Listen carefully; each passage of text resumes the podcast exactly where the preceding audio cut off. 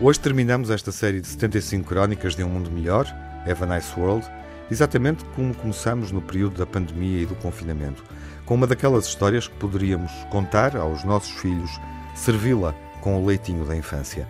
O amor parece irremediavelmente associado à fábula. Quando a história é verdadeira, o poder de nos emocionar não tem limites.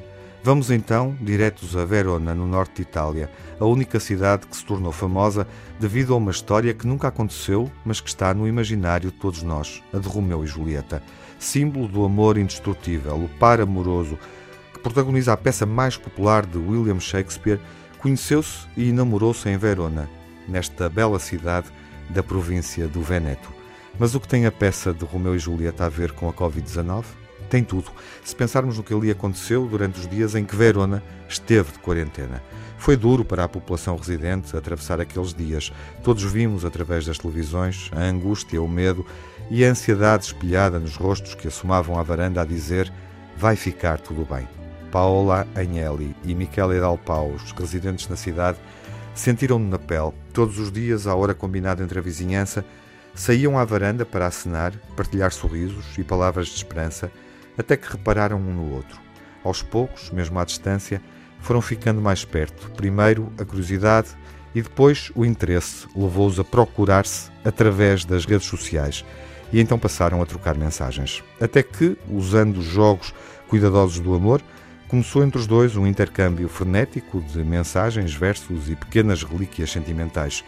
Coreografias límpidas que usaram para convocar o amor e rapidamente começaram a sentir que já não podiam viver um sem o outro. Diz-se que a história repete-se.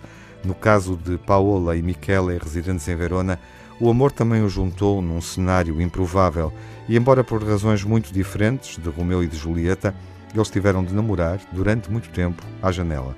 Também eles sentiram na pele que o amor é um assunto de pesos e alteres, de plumas e de encantamentos.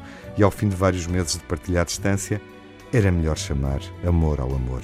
Mas a ausência física não convencia neurónios e corações inabaláveis e eles não descansaram enquanto não estiveram juntos, frente a frente, e deram um daqueles abraços que jura o que ninguém pode prometer. Paola e Michele tomaram consciência de que a força invencível que impulsiona o mundo não são os amores felizes, são os amores contrariados. Ainda em fase de enamoramento, sentem-se maravilhados por se terem encontrado na vastidão do mundo por se terem sentido atraídos e por terem vencido os obstáculos, aqueles obstáculos que às vezes parecem intransponíveis, que impedem que um casal aconteça. E ao contrário de Romeu e Julieta, hoje Paola e Michele estão juntos e felizes em Verona.